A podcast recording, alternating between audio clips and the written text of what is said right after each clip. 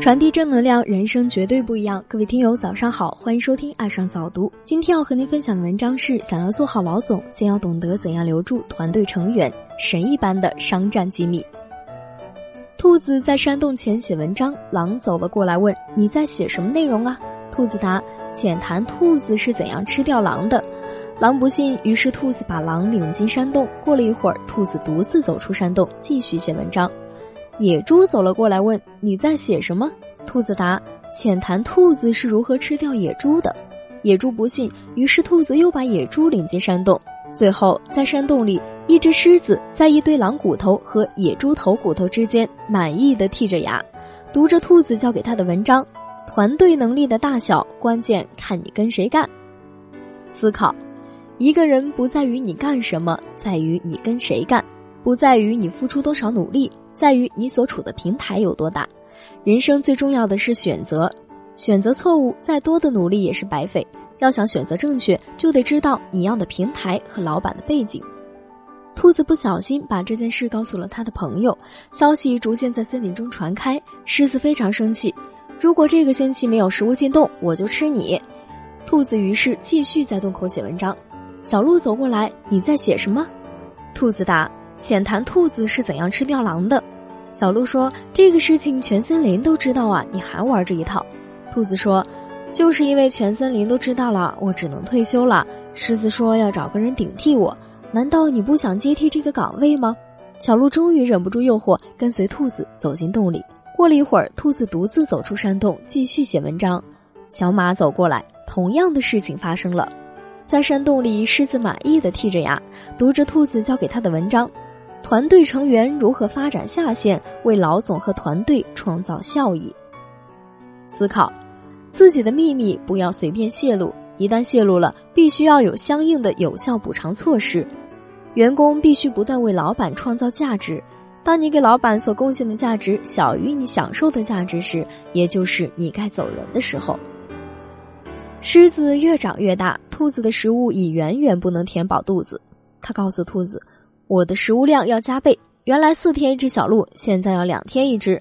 如果一周之内改变不了局面，我就吃你。”于是，兔子离开洞口，跑进森林深处。他见到一只山羊。你相信兔子能轻松吃掉狼吗？山羊不信。于是，兔子把山羊领进了山洞。过了一会儿，兔子独自走出山洞，继续进入森林深处。这回他碰到一只野猪，同样的事情发生了。原来森林深处的动物并不知道兔子和狮子的故事。最后在山洞里，狮子满意剔着牙，读着兔子交给他的文章：如何实现由坐商到行商的转型？思考：不断开拓新市场，不断挖掘新的商业模式，是打开僵局的好办法。当你实在想不出解决问题的方法时，走出去吧。随着时间推移，狮子由于长期吃了就睡，长得很胖。一日，狮子决定出去散散心，突然发现洞口太小了，它的身体根本无法出去。兔子站在洞口，得意地说：“今后你得什么都听我的，否则别想让我给你弄吃的。”狮子无奈地说：“好吧，只要给我吃的，什么都可以。”这时，狮子才发现兔子的新论文：战略决定高度。问兔子是如何借力狮子的？思考，为狮子设计一个衣食无忧的场所，借助狮子威名提高自己在森林里的影响力，忍辱负重，最终把掌控权掌握在手里，所有的付出都是值得的。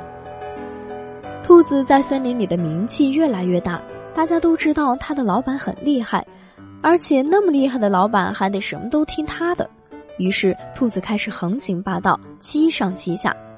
终于有一天，猎人来了，活捉了兔子，并在洞口贴了张纸条：“强中还有强中手。”思考，得意不可忘形。森林里恢复了往日的宁静，兔子吃狼的故事似乎快要被大家忘记了。又过了很久，一只年轻的老虎听说了这个故事后，激发了灵感，于是抓住一只羚羊说：“如果你可以像以前的兔子那样为我带来食物，那我就不吃你。”羚羊答应了。老虎悠然自得地进了山洞。可是三天过去了，也没有见羚羊领一只动物进洞，他实在憋不住了，出来一看，羚羊早就跑了，只留下一篇文章在地上。想要做好老总，先要懂得怎样留住团队成员。思考，同样的商业模式并不适合所有的人。时间的推移，机会成本也在增加。盲目把旧的经验移植到今天的环境当中，失败是难免的。好了，文章听完了，有什么想法，欢迎关注微信公众号“爱上早读”给我们留言。如感觉不错，请分享到朋友圈，让更多的朋友欣赏到这篇文章吧。